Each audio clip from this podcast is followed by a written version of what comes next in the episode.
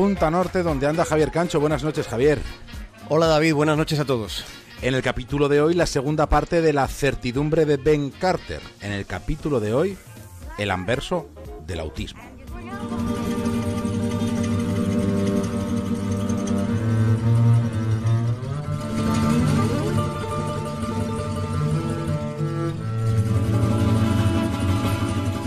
Decíamos ayer que Ben Carter a sus 14 años y con un autismo profundo le tenía un apego máximo a la taza que sus padres depositaron en sus manos cuando él todavía era un bebé.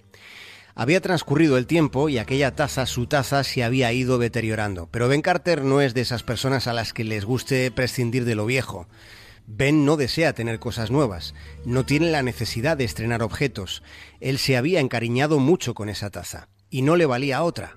Aunque su taza estuviera vieja, y estuviera rota y ya casi no sirviera como recipiente. Se trataba de su taza en la que había bebido desde que él tenía memoria.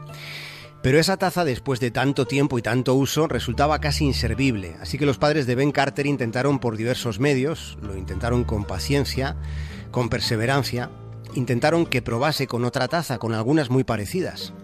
Lo intentaron, pero no lo consiguieron.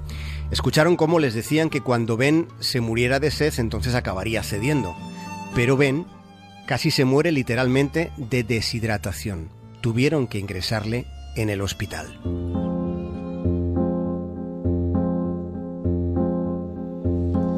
Los niños, los niños tienen tanta humanidad que disponen de la capacidad de humanizar sus propias cosas.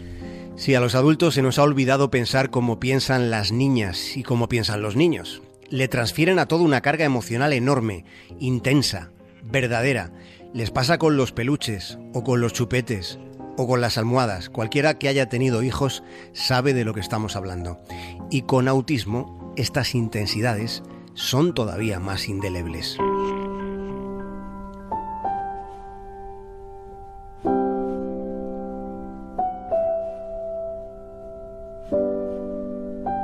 En este caso, el padre de Ben Carter lanzó una petición en Twitter. Necesitaba encontrar una taza igual que la taza de la que su hijo no quería desprenderse. Y su petición de ayuda poco a poco fue haciéndose viral. Muchas personas compartieron aquel mensaje que fue distribuyéndose exponencialmente, llegando a más y más lugares. Un adolescente que había usado esa taza de niño le contó al padre de Ben, le contó que sus padres no la habían tirado y que todavía estaba en el garaje, y se ofreció a enviársela. Una madre leyó el mensaje, vio la foto publicada por el padre de Ben y se acordó de que su hija había utilizado una igual o muy parecida y la buscó y la encontró en un trastero en el que hacía mucho que no hurgaba. Y también quiso enviársela para Ben. Hubo hasta pioneros de la tecnología que se ofrecieron a hacer la taza al milímetro utilizando una impresora en 3D. Mientras tanto, los padres de Ben Carter fueron recibiendo tazas. Al principio llegaron siete, Tazas enviadas desde distintos rincones del mundo. Tazas enviadas por personas que en todos y cada uno de los casos rehusaron a que se les, se les reintegrasen los gastos de envío. Eran tazas para Ben Carter. Aquello fue muy emocionante. En ocasiones hay instantes en los que es posible reconciliarse con el género humano.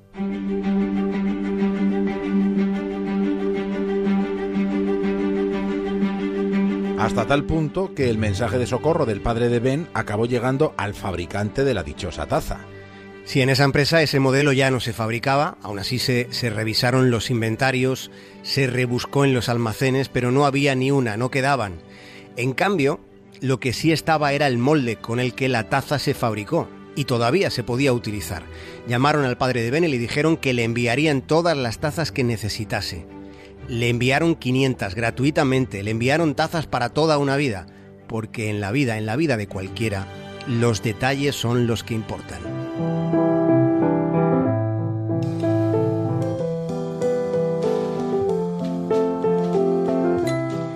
El neurocientífico por el que conocimos el caso de Ben Carter, José Ramón Alonso, dice que esta es una historia sencilla que muestra el poder bueno del que disponen las redes sociales cuando se usan bien también a través de las redes sociales conocimos la historia de Kainoa.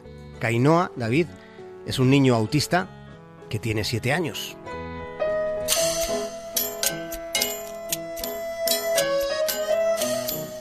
Y durante la mayor parte de sus cinco años, Kainoa no toleró que nadie le tocase, mucho menos permitió ser abrazado, vamos, ni siquiera por sus padres. Los padres de Kainoa solo pudieron abrazarle mientras era un bebé. En cuanto empezó a crecer, se trastornaba si alguien se le acercaba, si intentaban tocarle. De modo que nunca se permitió a sí mismo acercarse a los demás, a nadie.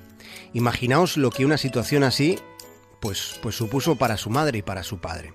Ninguno de los dos podía ni siquiera dar un beso a su hijo. No podían dar un beso a su hijo salvo que eh, el niño estuviera completamente dormido. Y el problema fue creciendo. Kainoa se sentía completamente solo, se sentía aislado del mundo, lloraba constantemente, lloraba, sin ningún amigo, sin ninguna relación plena.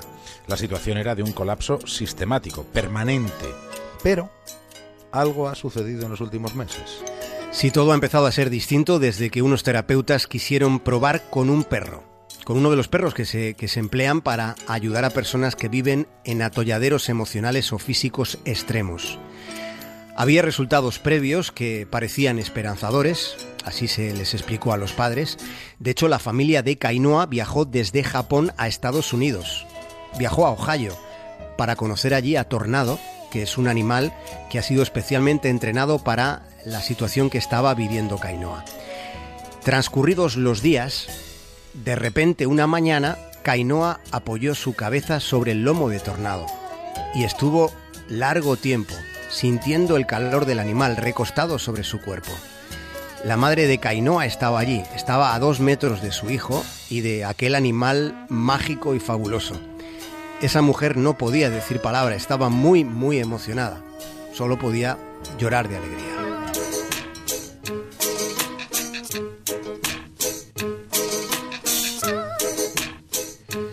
Ahora vamos a poner en Twitter la foto de ese instante, de ese preciso instante, David, en el que Kainoa quiso sentir el contacto por primera vez con otro ser vivo. La madre de Kainoa ha contado que todo el esfuerzo que la familia tuvo que hacer para vivir ese momento nos acabas de contar y que vamos a ver que ha tenido sentido. Sí, Kainoa ya es un niño que da abrazos. Cuenta su madre, que, que es una mujer que se llama Shana, cuenta que cada especialista consultado, cada formulario rellenado, cada billete, cada dinero gastado, cada lágrima derramada, cada paso adelante y todos y cada uno de los retrocesos, todo eso, dice, ha valido la pena.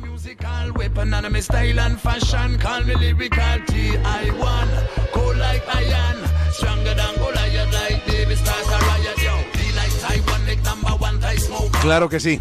Javier Cancho, hasta mañana. Un abrazo, David, hasta mañana.